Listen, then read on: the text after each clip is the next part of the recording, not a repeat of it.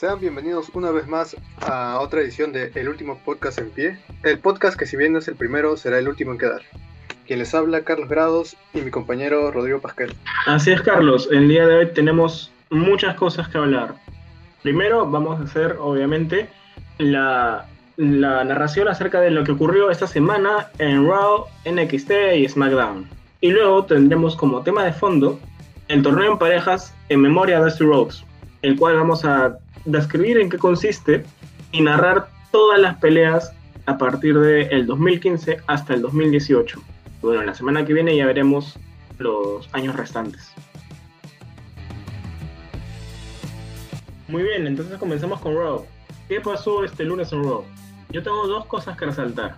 Primero, de que hubo una pequeña pelea entre Braun Strowman con Shane McMahon, en la que este último hizo de que Strowman hiciera pareja con Adam Pierce y pelear contra los campeones en pareja, cosa que de por sí me parece algo lamentable, pobre división en parejas.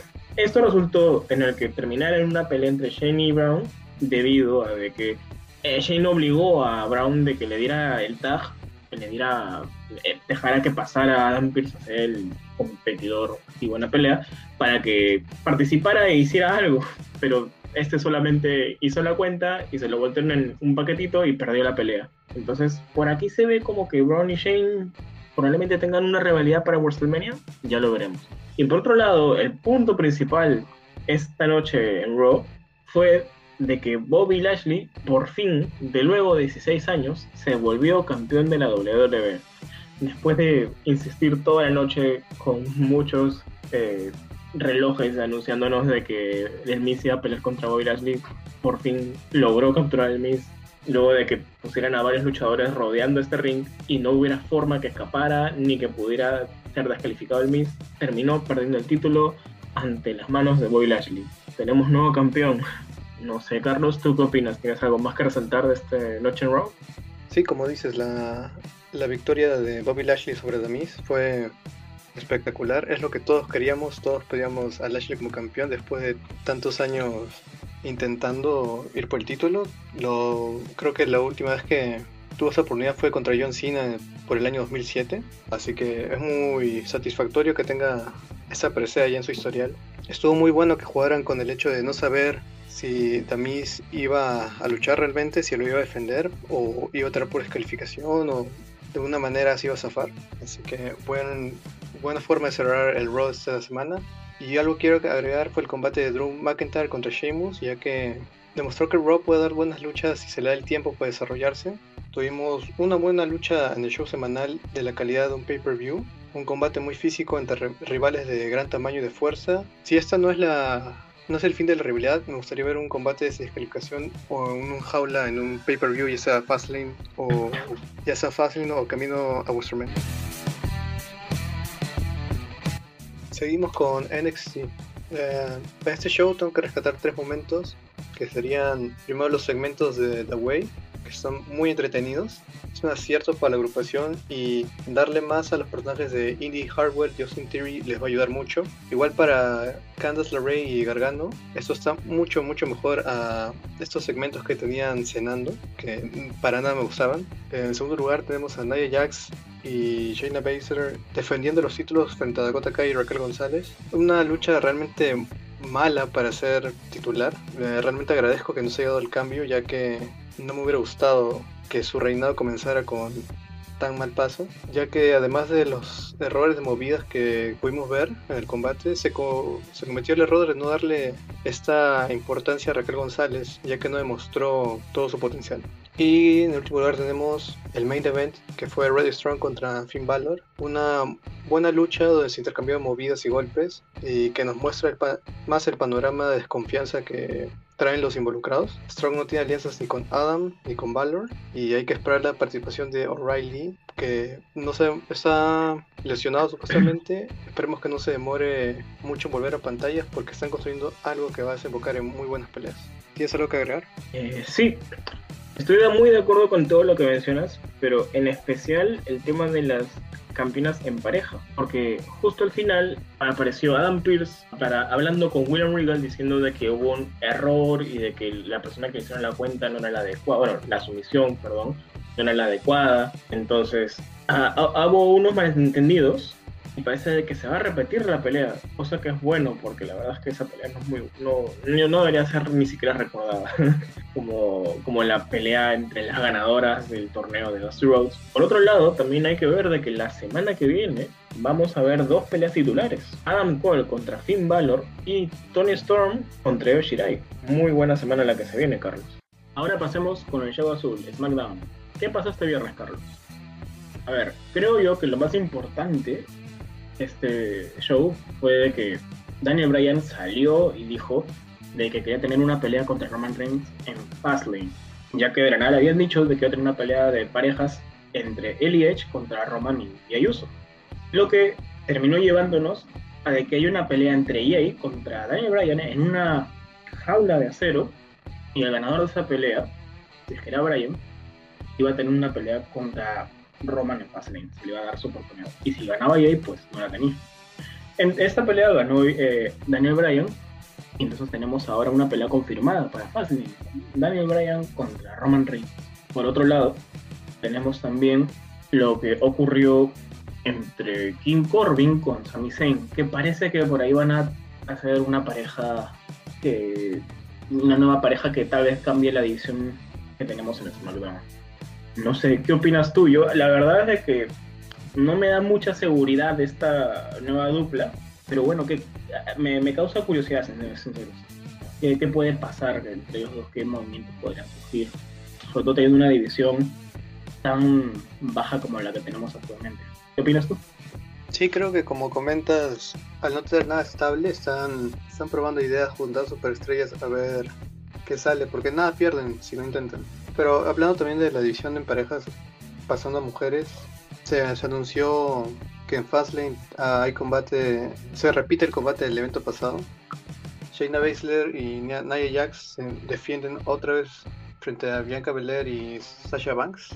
Una lucha que nadie pidió porque ya en la primera vez que la vimos no estuvo para nada resaltante.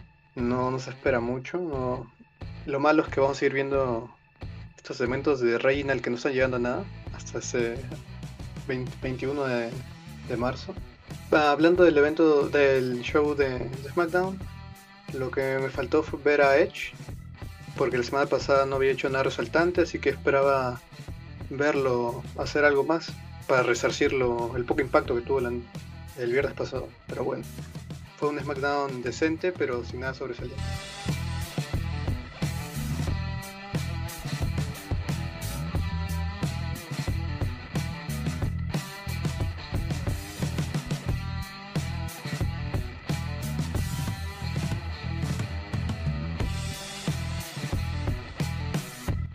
Ahora pasaremos al tema que nos compete en esta edición, que surgió de el encuentro de la oportunidad titular que ocurrió el miércoles en NXT y será el Dusty Rhodes Tag Team Classic. Primero vamos a hablar de las tres primeras ediciones, porque este, este torneo va a ser dividido en dos partes, así que comencemos. El Dusty Rhodes Tag Team Classic es un torneo en honor al American Dream Dusty Rhodes, quien falleció en el año 2015 y fue anunciado oficialmente durante el NXT Takeover Brooklyn, el cual tuvo lugar poco después de su muerte. Eh, este, este torneo consta de combates de eliminación directa entre parejas, que puede variar entre 8 a 16 parejas según la edición, y el premio por ganar es un trofeo con los nombres de los ganadores grabados en él, y posteriormente, además del trofeo, se le daría una oportunidad al campeonato de parejas de NXT. La primera edición comenzó el 2 de septiembre del año 2015 y culminó en el NXT Takeover Respect. En la primera ronda se comenzó con Baron Corbin y Rhino venciendo a The Ascension. Este fue un buen combate que funcionaba ya que ambos equipos eran creíbles. Ah, a pesar de que The Ascension venía un pésimo paso por el roster principal, eran recibidos en la marca amarilla como por su pasado como el equipo más dominante. Es una lástima que no pudieron pasar de la primera ronda los ex campeones, pero no se puede decir que los ganadores eran incorrectos. La segunda pelea se dio entre Jason Jordan y Chad Gable contra Neville y Solomon Crow. Esta pelea la terminaron ganando Jason Jordan y Chad Gable. Eh, un momento destacable sería cuando Crow le quiso hacer una carrera a Jason Jordan y este la transformó en un suplex. también se debe destacar el gran dominio aéreo que tiene Neville. Bueno, actualmente Neville eh, se hace llamar Pac y se encuentra trabajando tanto en escena independiente como en AW. Y por otro lado, Solomon Grove eh, se la puede conocer también como Sammy Callihan y es una de las caras de Impact Wrestling. La siguiente semana se dieron un conjunto de peleas que fueron un evento en vivo, por lo cual no se visualiza la lucha completa y en, el show solo se mostró lo más resaltante. Por un lado tenemos a Enzo Amore y Big acompañados de Carmela contra Angelo Dawkins y Sawyer Fulton. Como sabemos, las duplas de Dawkins y Fulton no fue para nada exitosa porque ambos se separaron para hacer sus propios equipos. Este, este team solo era para rellenar el torneo ya que venía de cosechar muchas derrotas. Así que la victoria de Enzo y Cass no sorprendió a nadie. En el otro combate tenemos a Scott Dawson y Dash Wilder, conocidos en ese momento como los mecánicos, la Mechanics, derrotando a Elias Samson y a Tucker Knight. Este es otro equipo puesto nomás para ser vencido, ya que el Drifter Elias sí se veía creíble, pero la pareja que le dieron no tenía, no tenía la pinta de, de verse dominante. Realmente no inspira nada de confianza, así que tiene todo sentido del mundo que una pareja de verdad pase la siguiente ronda. La siguiente pelea fue los Vaudevillians contra Blake y Murphy. Esta pelea tampoco fue televisada, también fue grabada y mostró unas partes principales de la pelea. Eh, lo ganaron los Vaudevillians se tiene que resaltar que justamente ellos eran los campeones en parejas de NXT en ese momento. Y por otro lado, también Blake y Murphy reciben la ayuda de su manager, que en ese momento era Alexa Bliss, que ahorita es una de las de los rostros principales que tiene WWE en su división femenina. Y también resaltar de que Blake ahorita no está con la WWE y Murphy no recibe el uso que tal vez recibía hace un par de años atrás. Luego otra pelea que tampoco fue televisada fue los Hype Bros, eh, que son Moyo Rowley y Zack Ryder, contra Noah Kekoa y Alexander Wolf. Este último grupo tampoco eh, tenía mucho sentido, que fue creado solamente para poder rellenar en el momento, y que nos mostró la buena dinámica que tienen los Hype Bros. Eh, sobre todo Ryder de que no estaba en un buen momento en el rostro principal, así de que en hacer una dupla con Moy Rowley fue un aire fresco para él.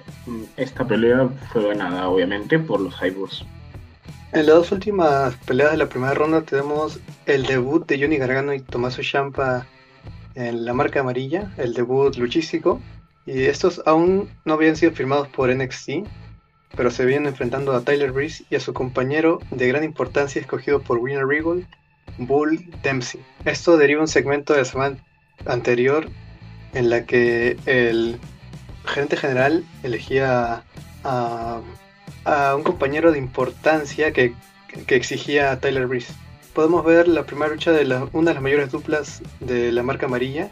El final se da cuando Bull Dempsey accidentalmente golpea a su compañero llevándose el conteo, lo cual deriva en un posterior encuentro entre Breeze y Dempsey que saldría victorioso el rubio.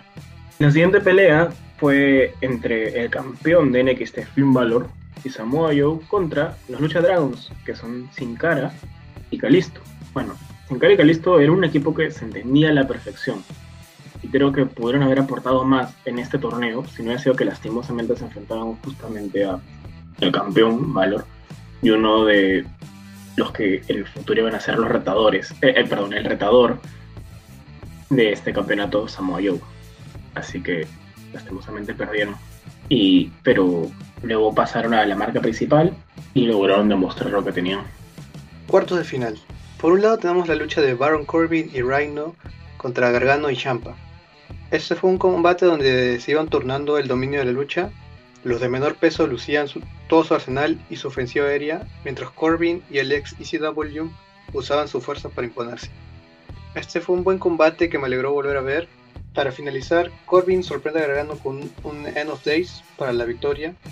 Es una decisión comprensible porque los posteriormente conocidos como DIY no tenían aún contratos con la marca, mientras en un, en un evento en vivo, The Mechanics se llevaron una sorpresiva victoria frente a los campeones de NXT, The Vaudevillians, que podría servir como un adelanto a la conquista de los títulos en noviembre de ese año al repetir el mismo resultado.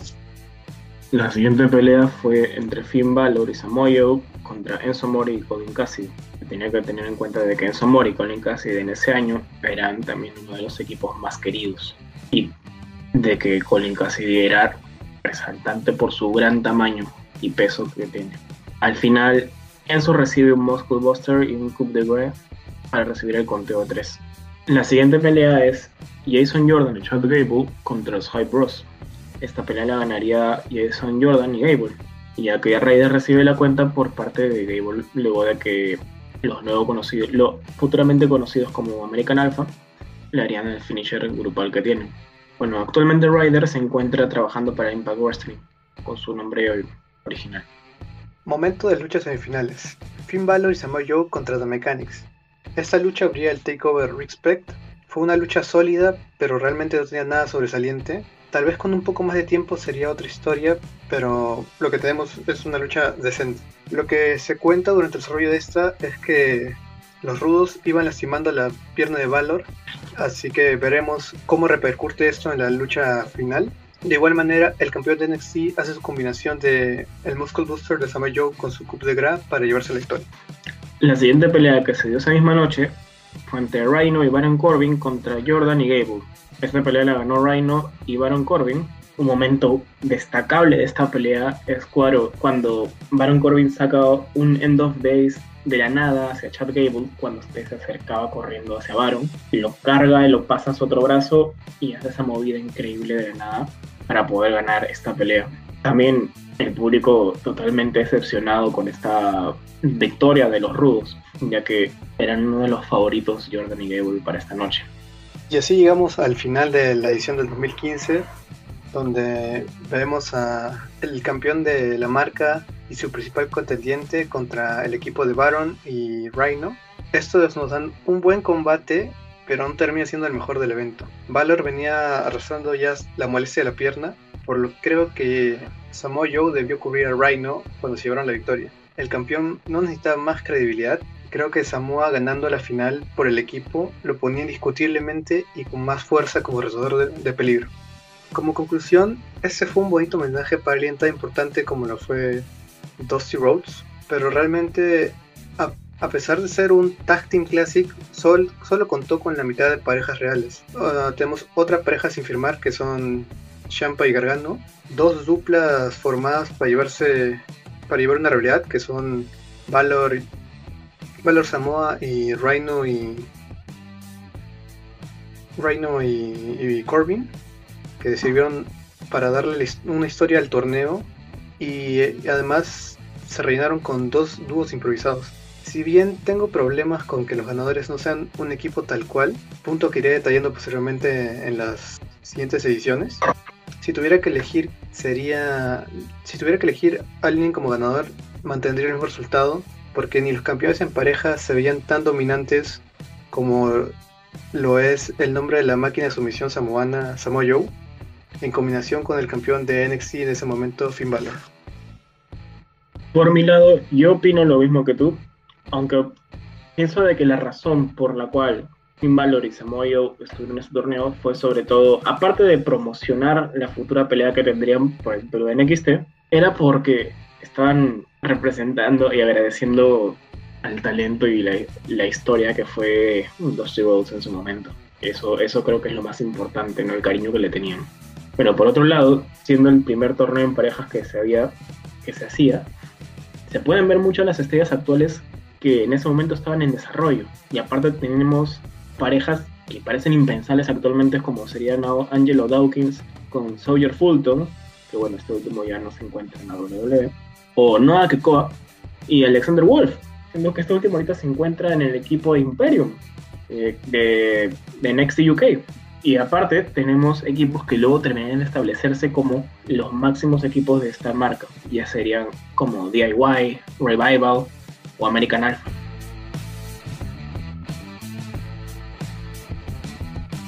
La siguiente edición del torneo se daría en el año 2016. Esta comenzaría el 5 de octubre en un show de NXT y terminaría el 19 de noviembre en NXT Takeover Toronto.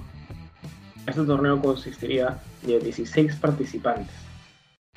Además, un dato importante de ese torneo es de que ese año también se dio el torneo de los pesos cruceros, así que varios de esos participantes también provendrían de ese torneo. La primera pelea se dio entre los autores del dolor Akam y Reza, que tendrían como manager a Paul Ellering, contra los Bollywood Boys, Sunil Singh y Samir Singh. Obviamente el resultado sería una victoria por los autores del dolor, que en esta pelea demostraron la brutalidad que pueden aportar a la marca amarilla. Luego, años más tarde, los Bollywood Boys acompañarían a Indra Mahal como manager cuando este se volvió campeón de la WWE en SmackDown. La siguiente pelea fue Revival, este, anteriormente conocido como Los Mecánicos. Eh, los miembros son Dash Wilder y Scott Dawson contra Cedric Alexander y Andrade Cien Almas.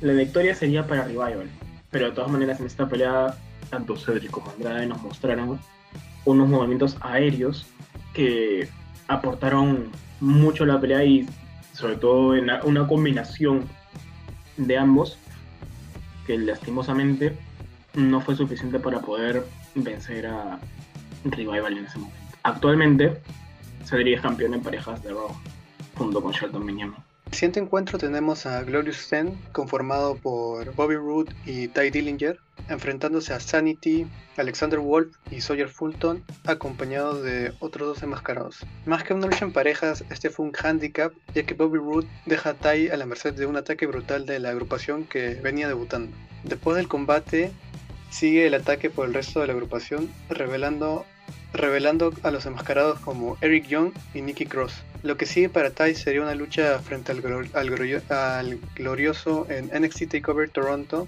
donde el veterano se llevó la victoria. En el otro encuentro tenemos a TM61 contra Tino Sabatelli y Riddick Moss. TM61, siendo un equipo ya probado en otras empresas, tenía asegurado el pase frente a un Sabatelli que debutaba y un Riddick Moss que no venía de cosechar victorias. La siguiente pelea fue entre No Way Jose y Rick Swan contra Tony Nese y Drew Gulak. Esta pelea terminaron ganando No Way Jose y Rick Swan. Rick Swan venía de participar en el torneo de pesos cruceros, al igual que Tony y Drew Gulak, pero lastimosamente no pudieron contra los rudos. Actualmente No Way Jose se encuentra trabajando en la escena independiente, Rick Swan se encuentra en Impact Wrestling y tanto Tony Nese como Drew Gulak se encuentran aún bajo contrato con la WWE, pero lastimosamente no son tan utilizados como podrían serlo con el talento enorme que tienen. La siguiente pelea se dio entre Austin Aries y Roderick Strong contra Heavy Machinery, que serían Tucker Knight y Otis Dosovich. En esta pelea, Austin Aries presenta a su compañero, que era misterioso, que al final resultó siendo Strong, y hacían una buena dupla. En esta pelea igual nos mostraron lo que más tarde conoceríamos como Otis, que actualmente se encuentra siendo parejada junto con Chad Gable. Pero bueno, igual los Heavy Machinery no pudieron hacer suficiente contra el talento de Aries y Strong y perdieron esta pelea. El siguiente encuentro, DIY versus Ho, Ho Lun y Tian Bing. Esta venía siendo la segunda participación para el futuro campeón en pareja, esta vez ya con contrato.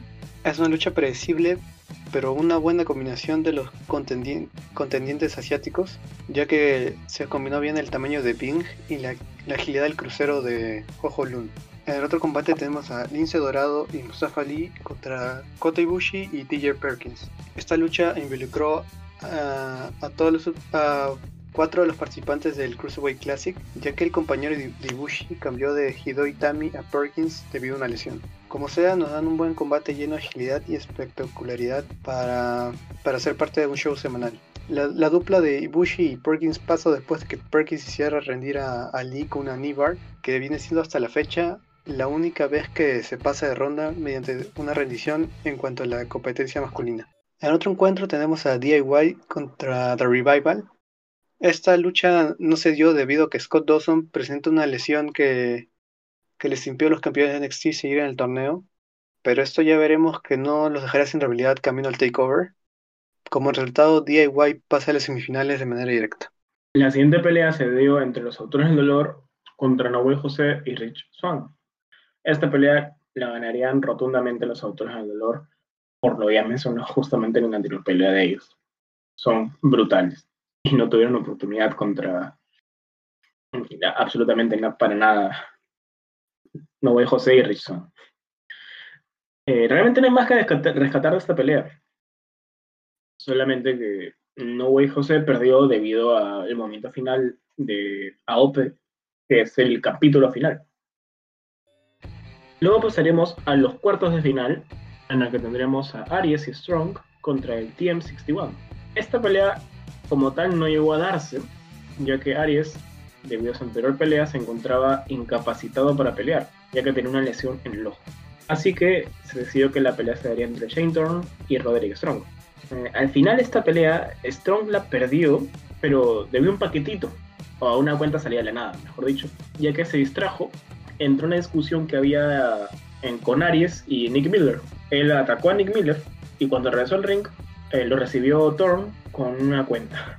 Y para cerrar esta ronda tenemos a TJ Perkins y Koti Bushi contra Sanity conformado por Alexander Wolf y Sawyer Fulton. ¿Sí son ellos? ¿O estoy confundido con...? Son ellos, son ellos. Acompañados por Eric John y Nicky Cross. Es otra buena lucha para cerrar un show de, semanal de la marca amarilla. Se vio una competencia entre la agilidad de los cruceros y la fuerza de los miembros de Sanity. Por el mismo motivo que creo que Ibushi no ganó el Cruiserweight Classic, esta vez no pudo avanzar la siguiente fase debido a no firmar un contrato con la empresa. Esto marcaría la última presentación del Nippon en la marca de desarrollo. Luego pasaríamos a las semifinales, en la que tendríamos una pelea increíble entre DIY y Authors of Pain. Esta, esta pelea la ganó los Authors of Pain, pero no es tan predecible como las anteriores veces, ya que esta vez parecía que la victoria sería para DIY luego de que estos le hicieran el movimiento afilar a uno de los miembros y le reaccionaron la cuenta, manager de Opel, distrae al referee y a Tommaso Champa para que salgan los miembros de Revival por detrás y ataquen a Gargano, dejando sin ayuda a Tommaso Champa, quien recibió todo el ataque de AOP para luego recibir la cuenta y perder. En esta pelea se puede ver el gran talento que tienen Tommaso y Gargano para dar peleas emocionantes y mostrar el amor que le tienen al mundo del wrestling. El segundo finalista se da de la pelea entre Sanity con la misma dupla contra TM61. Es un combate que no tenía resultado muy claro, no, era una lucha predecible, ya que ambos equipos eran creíbles como para salir con la victoria, en un combate donde se iban turnando el dominio de la lucha.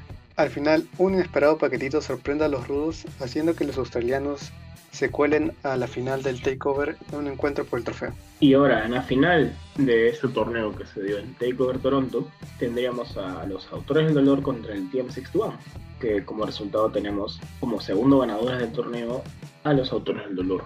Esta pelea, curiosamente, tenía como estipulación que Paul Ellering se encontrara colgando en una jaula arriba del ring, eh, que dio como resultado que Paul Ellering al final de la pelea tirara la cadena con la que se mantenía cerrada la jaula para que fuera usada por rezar mientras que como manopla mientras que el referee no estaba viendo. Pero cuando se intentó usarla contra Miller para golpearle la cara fue esquivada por el miembro del Team 61 pero lastimosamente salió volando hacia el público donde pudo haber una persona por suerte no se encontró ningún herido nunca. Finalmente, los esfuerzos de Miller y Thorne para derrotar a los autores de dolor no bastaron y recibieron la cuenta por parte de ellos para ser coronados como los segundos ganadores, Rezar y Akam. Siendo sinceros, para mí este no fue la mejor pelea para hacer un final de un torneo como es el Dusty Rhodes Classic. Aparte del momento que mencioné de la cadena, que no fue nada bueno, hubo otro momento en el que la plataforma que se utilizaba para colgar a Paul fue usada para, por uno de los miembros del Team 61 para saltar sobre Akami Racer. Pero después no veo algo más que resalte de esa pelea. Es buena, pero no considero que sea una de las mejores. Podría decir de que me gustaría otro resultado con otras superestrellas, pero también sería suponer muchas cosas. Igual que en historia como una buena pelea, pero no como una de las mejores de ese torneo. ¿Qué opinas tú, Carlos? Yo, honestamente difiero de, que no haya sido una buena pelea, de que no haya sido la mejor final. Para mí, primero que nada, se me hizo un buen torneo, en el que gana una pareja, un equipo realmente hecho. Es más, podemos ver que los cuatro semifinalistas son parejas hechas y derechas, y la final, además de ser entre parejas, tiene una historia y hasta una estipulación. TM61 tiene de su lado la experiencia mientras los Autos of Pain venían con su fuerza y el apoyo de, un manager, lo cual nos da una final para nada olvidable a pesar de que en el mismo evento se enfrentaron dos monstruos de esta división como son The Revival y DIY en esa espectacular lucha de dos de tres caídas. Para mí este torneo es un éxito ya que le dio el reflector a parejas que se proyectaban para el futuro de la división. Hablando de TM61, vimos la cantidad de movidas que tienen como equipo, lo cual era una locura realmente pero lamentablemente una lesión detuvo todos los planes para la prometedora dupla.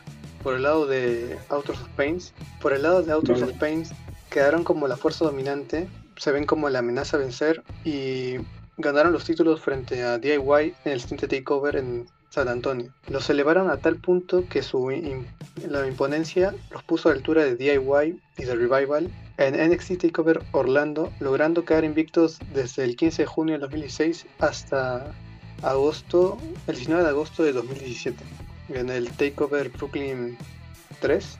Realmente analizándolo, creo que podríamos estar hasta enfrente de la mejor edición del torneo. Y después de tener un año 2017 sin edición del torneo, pasamos al año 2018, que esta vez cuenta con 8 duplas participando. Para empezar la primera ronda, The Autos of Pain, conformado por Akam y Rezar, se enfrentaron a Team 61, el equipo de Nick Miller y Shane Thorne.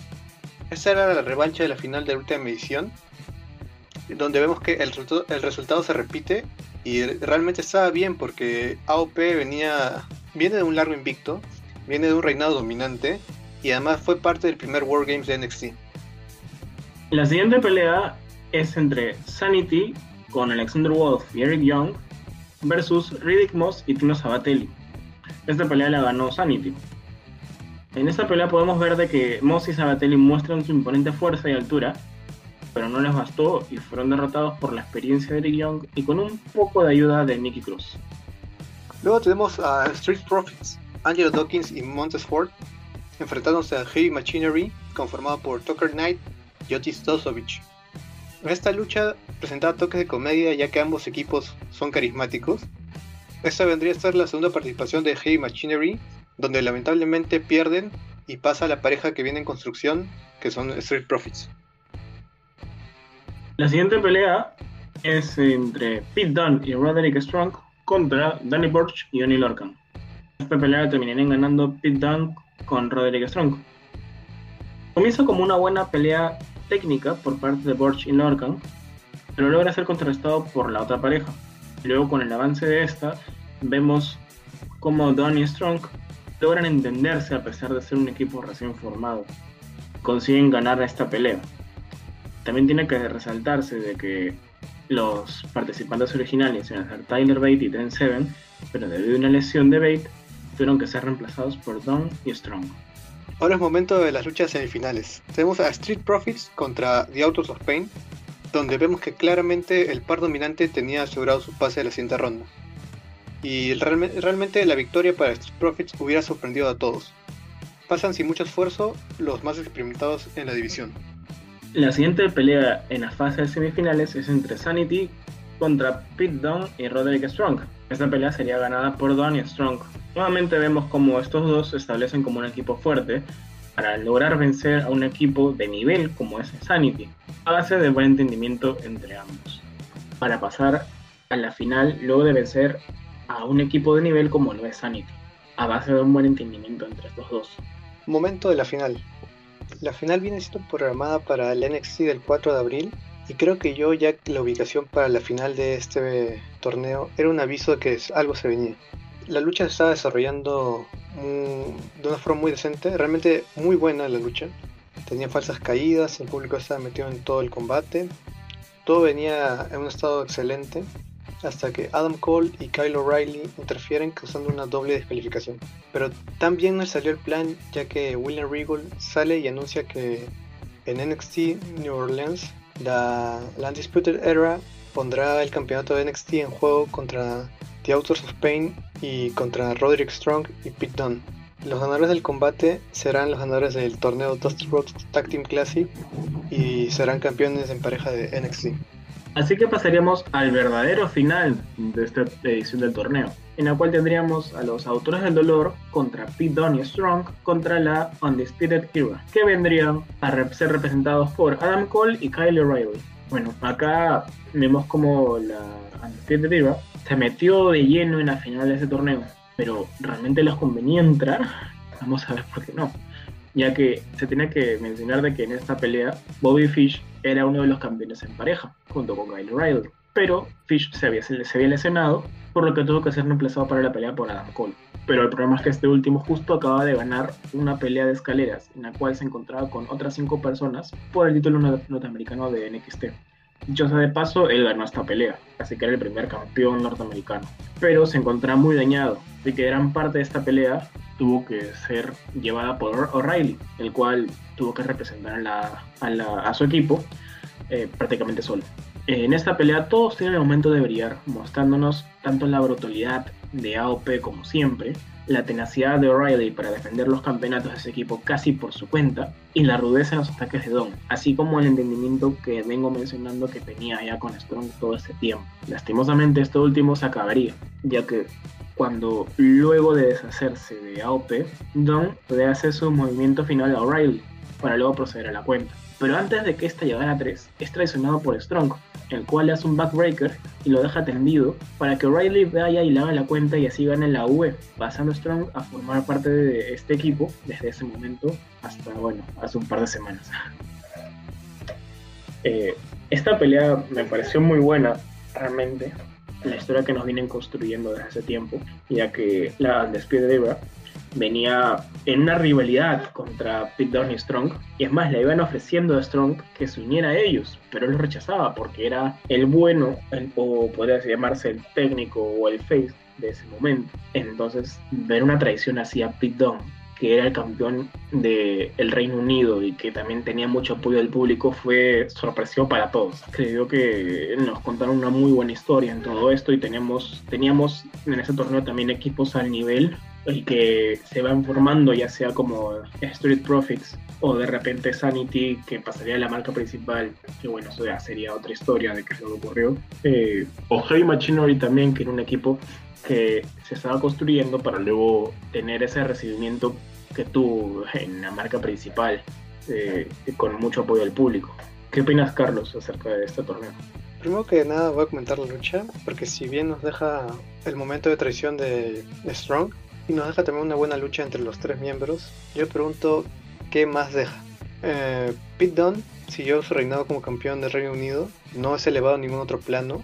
Su realidad pasa a ser la Undisputed Era contra British Strong Style, pero rápidamente dejan de lado Don y pasa a ser solo Mustache Mountains contra la web. Por otro lado, Autos of Paint ascendió rápidamente a la marca principal, por lo cual no hubo ningún beneficio ahí. ¿Quién se beneficia? La Undisputed Era es la que vendría siendo la más beneficiada, ya que se lleva el, el trofeo, retiene los títulos y se siguen solidificando como una facción, ya que al añadir Strong reemplazan el vacío que deja Boyfish que estaba lesionado. Pero Strong se eleva.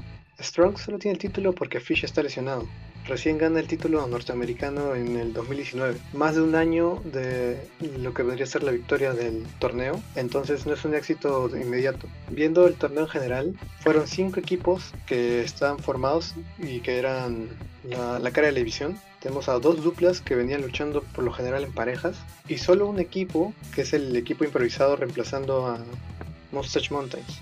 Y de los siete, el, el equipo improvisado es el que llega a la final es uno de los que llega a la final.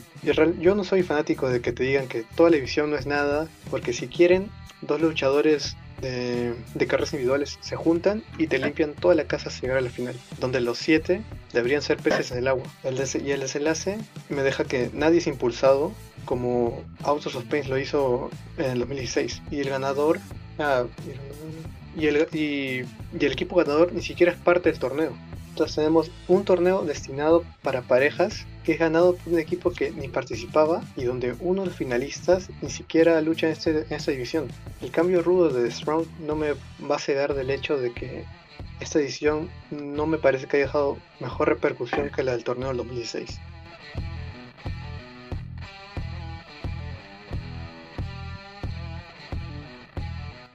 Bueno, eso sería todo por la edición de esta semana. Síganos por en la siguiente para seguir la segunda parte del torneo que abarcará los años 2019, 20 y 21, tanto masculino y femenino. Si necesitan decirnos algo, tienen una queja, una observación o solo quieren dar su opinión, pueden encontrarnos en Twitter como arroba último bajo podcast. Y en Instagram como el último podcast en pie, todo junto. Así que si quieren debatir con nosotros, no están de acuerdo con lo que hemos dicho, nos quieren agredir física, verbal o psicológicamente, pueden encontrarnos en las redes sociales y les responderemos. Pero bueno, a ver quién será el último en pie.